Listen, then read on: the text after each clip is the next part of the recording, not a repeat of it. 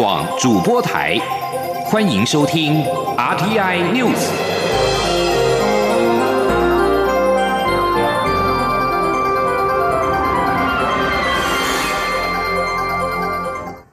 各位好，我是主播王玉伟，欢迎收听这节央广主播台提供给您的 RTI News。今天是二零一九年七月二号，新闻首先带您关注香港的情势。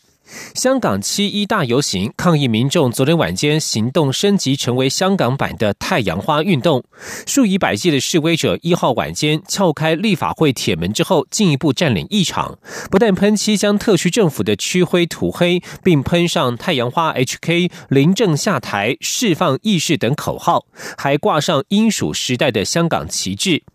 这些示威者似乎在复制二零一四年台湾太阳花运动的足迹，借由占领立法机构达到诉求，而这些诉求均与中国有所关联。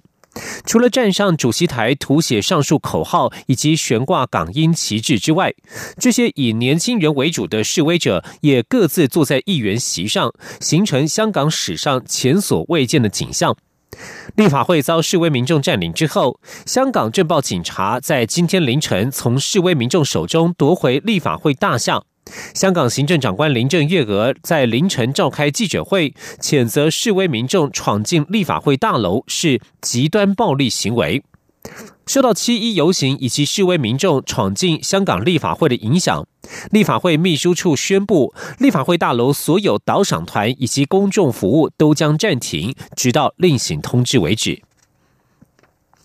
反对修订逃犯条例的香港民众，七月一号晚间冲进立法会大楼内部，并且喷上“太阳花 HK” 等字样。总统府表示，香港政府必须拿出诚意回应人民的诉求，只有诚恳的面对人民，才能化解社会冲突。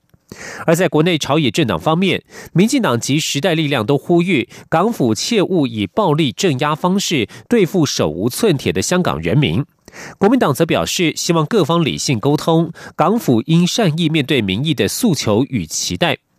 另外，陆委会在一号对外公布香港移交二十二周年情势研析报告。报告当中指出，香港一国两制在过去一年受到严重的冲击与挑战，包括港府首度引用社团条例禁止政党宣传运作，首度拒绝延长外国记者工作签证，首度有港人因为政治因素获得外国庇护，持续有候选人被取消参选资格，学者议员参加政治抗争被检控入狱。一九九七年至今，累计已经有两百三十七件争议事件发生。国际除了认为这些事件与中共有关，也担心香港能否继续维持自治与繁荣。而在国际间反应方面，欧盟呼吁克制行动，避免升温；而英国外交大臣韩特则表示，英国对于香港及香港的自由支持坚定不移，但警告示威者勿使用暴力。欧盟对外事务部针对一号的最新发展发表了声明，表示过去三周香港人多次走上街头，以和平方式行使集会和抗议的基本权利。至于一号少数人试图强行进入立法会办公场所的行动，并不代表绝大多数的示威者。大多数示威者在连续的抗议活动当中都采取和平的方式。而至于英国外相韩特，则是在 Twitter 写道：“不能够接受暴力，但香港民众必须维护在法律范围内行使和和平示威权抗议的权利，一如今天数十万勇敢民众所展现的一般。”美国总统川普一号则表示：“香港示威者占领立法会议场，他们正在追求民主。”川普认为，大部分的人都希望民主，很不幸的，有些政府不希望民主。即将焦点转回到国内政坛，蔡英文总统将在七月十一号展开自由民主勇士之旅，访问我国在加勒比海友邦海地圣克里斯多福及尼维斯、圣文森及圣露西亚，往返都将在美国过境两晚。至于在哪里过境，外交部表示，目前仍在与美国协调当中，基于双方默契，将会适时公布。请听记者欧阳梦平的采访报道。蔡英文总统将在七月十一号率团首度访问我国在加勒比海的友邦三圣以及海地，预计七月二十二号返抵国门，总计十二天。这是蔡总统上任后第七度出访，也是时间最长的一次。此行命名为“自由民主永续之旅”。外交部次长曹立杰说：“因为赴访的四个加勒比海友邦，以及我们这次要过境的美国。”都是与台湾同为理念相近的自由民主国家，也都积极的促进区域民主自由。此行，我们也会实地的参访台湾，协助友邦国家永续发展的相关合具合作计划，并努力的实现联合国永续发展的目标。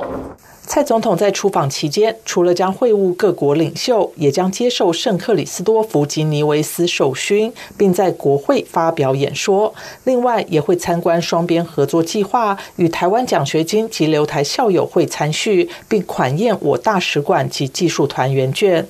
蔡总统此行去程与返程都分别在美国过境两晚，停留时间较以往拉长。据了解，去程将过境纽约，返程过境科罗拉多州丹佛市，但外交部不愿证实，只表示还在与美方协调，将会适时公布。曹丽解说：这次我们跟美国相关的过境的细节仍然在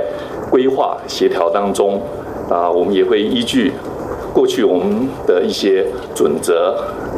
安全、尊严、便利、舒适的原则，跟美方竞价当中，我想有具体的结果之后，基于我们双方的默契，我将会在适时来公布。呃，我们每次的过境都受到美方的高度的礼遇，我想这一次也一定是。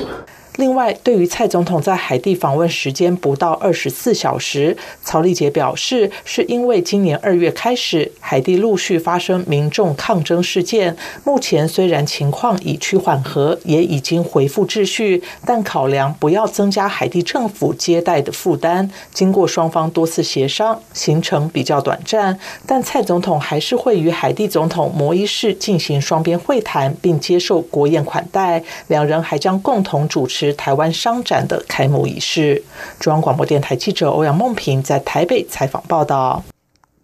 蔡英文总统下周将启动自由民主永续之旅，前往加勒比海访问，来回将过境美国。美国国务院表示，蔡总统过境行程考量安全、舒适、便利与尊严，符合美国政策。美方长期以来基于美中三公报与台湾关系法的一个中国政策，并未改变。中国外交部在一号则是对此如往常般表示坚决反对。陆委会则表示，中共蛮横限缩中华民国的生存空间，政府绝不会在压力下屈服。财经焦点。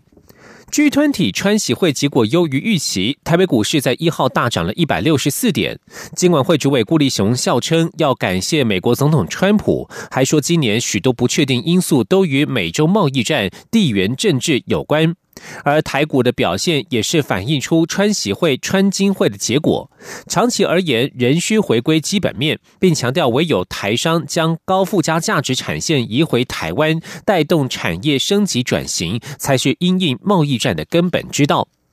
中华经济研究院副院长王健全一号受访时表示，这次川习会是喘息会，让美中双方甚至全球经济出现喘息空间。华为问题有解，对台湾产业如台积电、大力光等等都有利。请听记者杨文军的采访报道。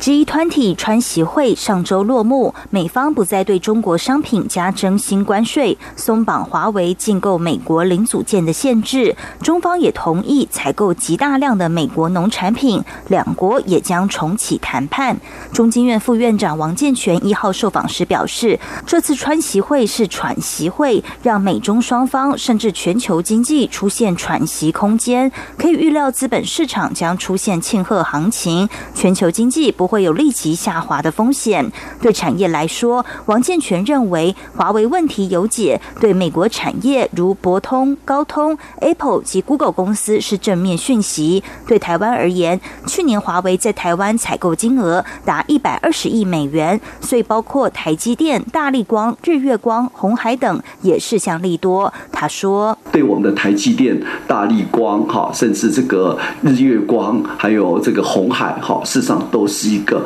正向的。所以对台湾的科技业，哈，所以可能会反映到七月、八月的 PMI 可能会比较稍微乐观一点点。”中华采购与供应管理协会执行长赖树新则认为，尽管川协会超乎大家意料之外的好，但后续要看美国政界的反应，是否会如川普所言，不会进一步实施禁令。另外，他也提到，川普抵制华为的这段时间来，华为销售情况不减反增。若解除禁令，下半年更是值得期待。中央广播电台记者杨文君台北采访报道。将焦点转到立法院。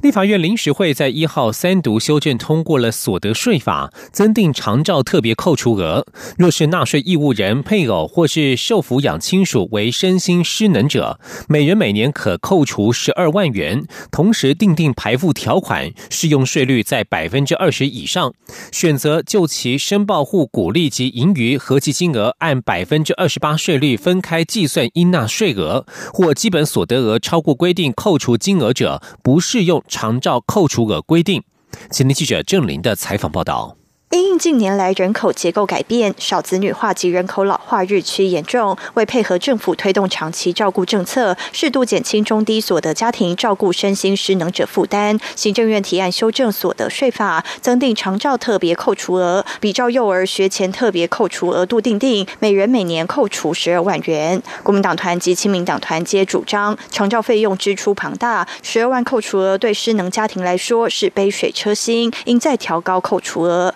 民进党立委王荣章则说，税负减幅无法完全解决中低所得家庭照顾身心失能者的负担，必须拿捏平衡。民进党长期致力于有助于社会团结的公共化政策，让失能程度最严重的民众可以在所得税中享有身心障碍特别扣除额二十万，外加长期照顾长照特别扣除十二万的额度，而且不用担心收集单据，而是透过身心障碍证明、长照评估结果，还有巴氏量表等资格认定，就可以享有定额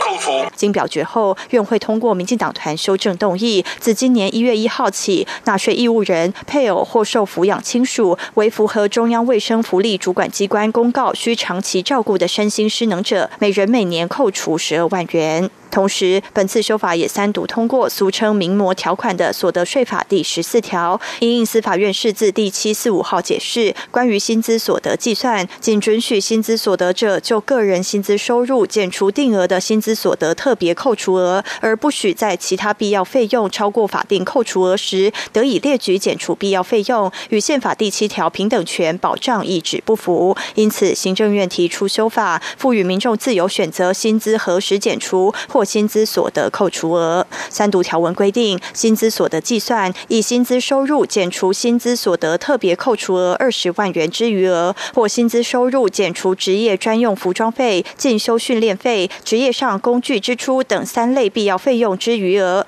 不过，这三类必要费用减除金额以当年度薪资收入总额百分之三为限。央广记者郑玲采访报道。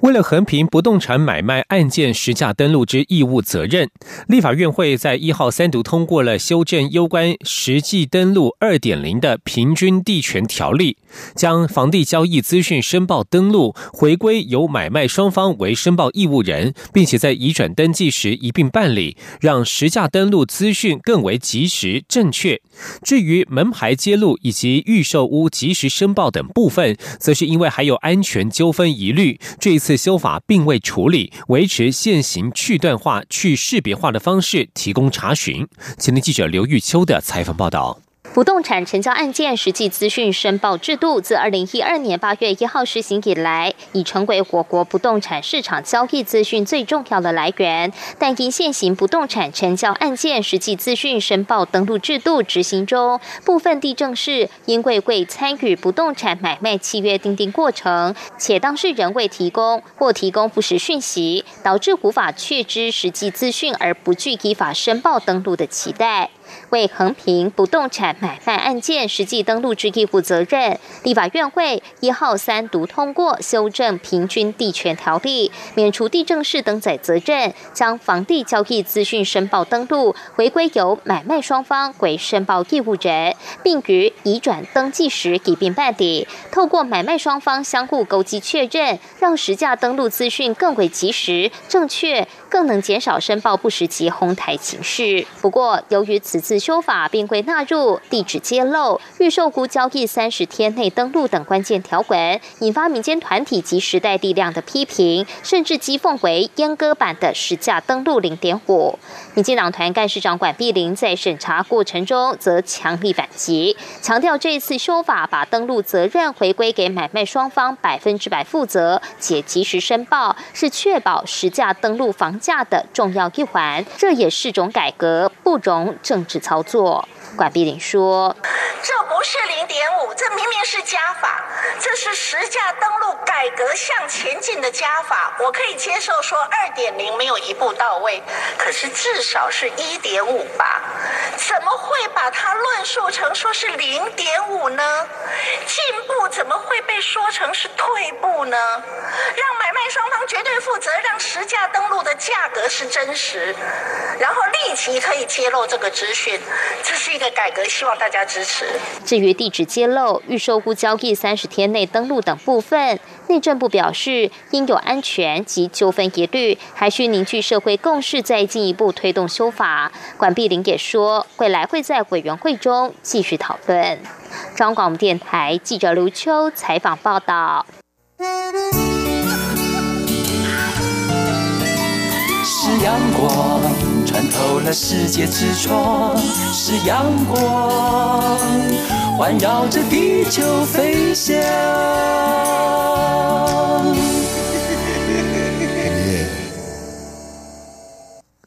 各位好，我是主播王玉伟，欢迎继续收听新闻。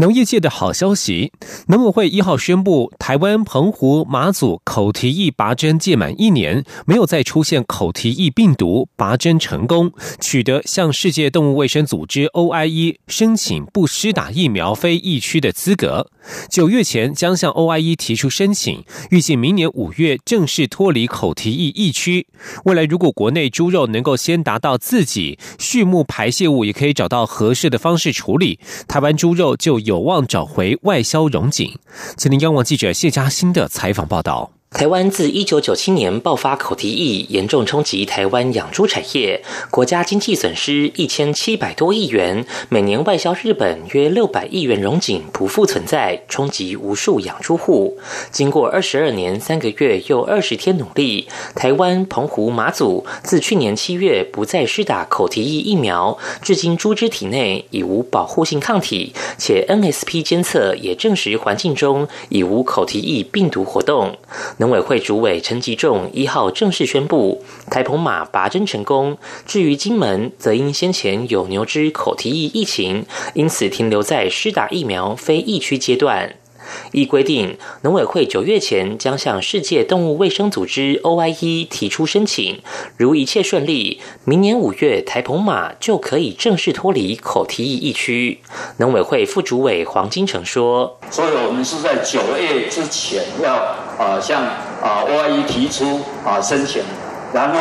啊到明年呃五月的时候 OIE 大会的时候，他会对全世界的会员国宣布。”说啊，台湾是不是成为口蹄疫的会疫区？陈吉仲表示，口蹄疫传染方式途径比非洲猪瘟更广，正值对岸及东南亚国家非洲猪瘟、口蹄疫疫情严重。此次拔针成功后，才是防疫工作真正的开始。后续将连同非洲猪瘟展开共同防疫，把所有的猪肉的，包括毛猪的运输车辆，全部装 GPS。这个就是同时在做会做出跟口蹄疫的防疫。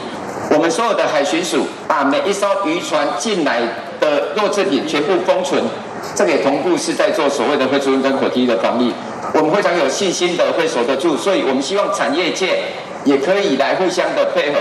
至于在脱离口蹄疫疫区后，台湾猪肉何时找回外销荣景？陈吉仲指出，由于邻近国家口蹄疫、非洲猪瘟疫情严重，造成国际猪价上涨，在国内猪肉仍有百分之五到百分之十仰赖进口的情况下，会先拼全数自己，且在冲刺外销前，还得先妥善处理农畜排泄物，如用作沼气发电、循环再利用等。后续将与环保署讨论此事。另外，目前政府也已与各贸易国谈口提议拔针后的台湾猪肉出口事宜。他还说，下一个目标是要让猪瘟在台拔针成功。中央广播电台记者谢嘉欣采访报道。继续关心的是重要的文化交流活动。纽约中央公园夏日音乐季 （Summer Stage） 的台湾之夜 （Taiwanese Waves） 举办三年来，成功打响了亚洲独立音乐在国际乐坛的名号。而今年适逢台湾关系法立法四十周年，Taiwanese Waves 活动获得文化总会的大力支持，将携手四组女性创作人一起前进纽约，以更活泼的方式深化台北文化交流。请听央广记者江昭伦的采访报道。纽约中央公园夏日音乐季 （Summer Stage） 是纽约市夏日最大的免费音乐节，开办至今三十五年历史，享誉国际。二零一六年开始，在台湾策展人米娅严敏的努力下，首度邀请台湾乐团参加，成为亚洲区第一组音乐人站上 Summer Stage 的国家。当年吸引四千五百名观众到场，创下单季单场人数最高纪录。三年来，台湾 Nice Waves 不但年年场次爆满，也成为纽约华人一年一度的夏日活动盛事。台湾 Nice Wave 今年迈入第四年，即将于八月三号登场。文化总会一号举办记者会，正式宣布文总今年将共同前往纽约，加入夏日舞台行列。策展人严敏说，他最初想办这样的活动，单纯只是想把自己喜欢的台湾乐团带到纽约，让更多人认识台湾多元的华语音乐。没想到一炮而红，今年则邀请到阿豹、九 N 八八。T.G. 贝、万方四组风格各异的女性音乐人共襄盛举，希望让纽约客听听来自台湾女性音乐人的声音。严敏说：“今年的话，特别的是我我们比较关注的是女性议题，所以今年带了四组是风格很不一样的女性创作人，然后希望让纽约客或是其实纽约是世界之都嘛，让在纽约的所有的人能够了解到来自台湾的声音。”文化总会副会长张春南表示，去年他第一次在纽约看到台湾 Nice Waves 演出时，真的很感动。今年恰逢台湾关系法立法四十周年，台湾和美国的关系本来就很密切，文化总会有机会参与这项活动，非常开心。对于台美关系也非常重要。中国电台记者张昭伦台北采访报道。关注政坛话题。前红海董事长郭台铭抛出六岁以下儿童由国家养的托育政策。前新北市长朱立伦一号表示，不能开空头支票债留子孙。郭台铭则是回应，他有自筹裁员的方法，不需要国家预算。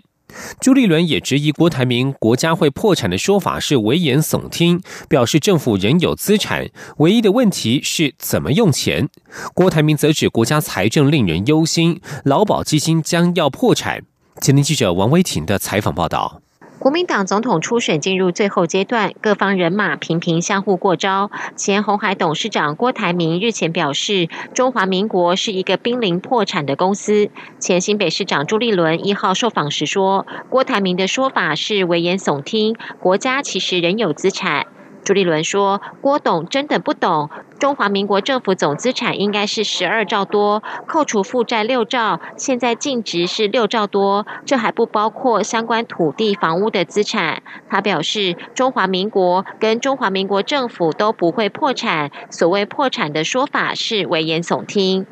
针对郭台铭提出六岁以下儿童由国家养的想法，朱立伦也表示：“不能乱开支票，花下一代的钱。”所以我才说，呃，把零到六岁交给国家养，那你就必须有两个决定，一个决定就是每一年我要怎么样收进这几千亿的钱，还有一种方式就是把钱花下一代的钱嘛。我们现在还有 还有六七兆，那这个当然就是选择。那我的主张是我们不能花下一代的钱，那钱要怎么来？那我们应该要呃清楚的交代，不可以开空头支票。对此，郭台铭今天表示，他有能力让台湾自筹裁员，不需要编预算。针对朱立伦质疑破产说是危言耸听，郭台铭也回应，他指的是劳保基金财务问题。郭台铭说：“我们有十大工程嘛，我后天就会报告。这十大工程里面，为什么我有敢说零到一六岁由国家来讲，我有自筹财源，我不政府不要编预算，我赚回来钱没个养。” OK，我就是我有的方法。哎，我过去几十年赚赚，那每一年赚一千多亿，我赚上兆的。我想问台面上的人，哪一个人赚过一毛钱？我是真的有能力把台湾那能够变成是一个可以自筹自筹裁员，不不要编预算，根本跟国家财政没有关系，自己就是个产业。媒体民调指出，郭台铭和高雄市长韩国瑜党内支持度打成平手。如果是蓝绿对决，郭台铭赢面大；如果是三强鼎立，则是韩国瑜较有优势。对此，郭台铭说：“民调起起伏伏，他不造势，而是做实事。”朱立伦则表示，这份民调是近期民调中唯一一份郭、韩、朱都领先蔡英文总统的民调，其他民调结果都落后，国民党要特别小心。朱立伦也呼吁，下周将进行初选民调，希望民众支持稳定的力量。中央广播电台记者王威婷采访报道。而对于郭台铭抛出六岁以下孩童由国家养的想法，苏贞昌在脸书表示，去年是政府本世纪第一次达到财政平衡，还有剩余一千多亿，政府拿来补助幼儿托育、娃娃车更新，还有补贴单身及婚育家庭租金。苏奎表示，各种加惠下一代的政策也正要上路，这就是务实的革新。顾好施政品质与维持财政纪律一样重要，不必放话。顾好施政品质比较重要，也不用开太多的拔蜡票。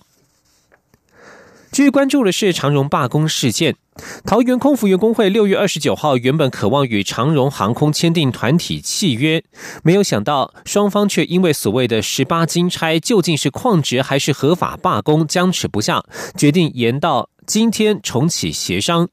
眼看双方这两天为了部分空姐是否秋后算账争议不休，默默吞下罢工苦果的旅行业则是再也无法忍受，在一号召开记者会，痛批政府无所不在，他们却伸手不见五指，要求政府制定旅行社免责条款等三项诉求。请听央广记者吴丽君的采访报道。桃园市空服员职业工会六月二十号起发动长荣空姐罢工，迄今已经超过两百五十个小时。尽管工会即将于七月二号与资方长荣航空针对团体协约展开第二回合角力，不过双方持续针对罢工第一天扔下两航班五百名旅客的十八名空姐是旷职还是合法罢工相持不下。为此，中华民国旅行业品质保保障协会再也无法忍受，痛批政府迄今未对旅行业所受的损失有过任何关切。理事长许敬瑞说：“长隆罢工事件到现在，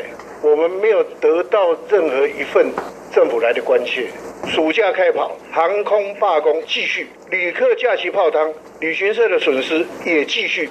政府无作为也还在继续，政府无所不在。”我们却伸手不见五指。这是代表旅行业的心情。副理事长黄文清也指出，罢工迄今，品保协会未收到任何客诉，代表旅行社把旅客都照顾得很好，让旅客没有怨言。但政府手上有公权力，有萝卜与棍子，却对旅行社的损失不闻不问。因此，针对近年航空公司发生的重大事件，提出三项诉求，包括制定罢工预告。期机票履约制度以及旅行社免责条款，黄文清说：“那我们的三项诉求呢？第一项，政府对于大众交通事业等单位的罢工，应该要定定罢工的一个预告期。第二个，民航法应强制规范航空公司成立机票的履约制度，保障消费者及旅行社的权益。再来呢，修改。”民法旅游在编及旅行业的定型化契约，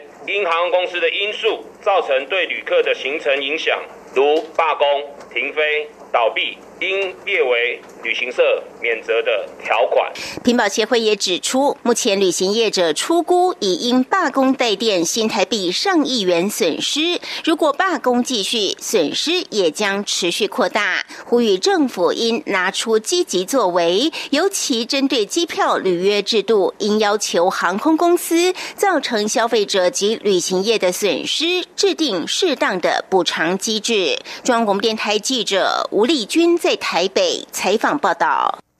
新闻所关心体育消息：温布顿网球锦标赛一号开打，台湾网球一姐谢淑薇首为对首轮对决二十二岁的法网冠军拉脱维亚女将奥斯塔彭科，结果是以六比二、六比二直落二击败了对方，成功晋级，又收割一名世界冠军。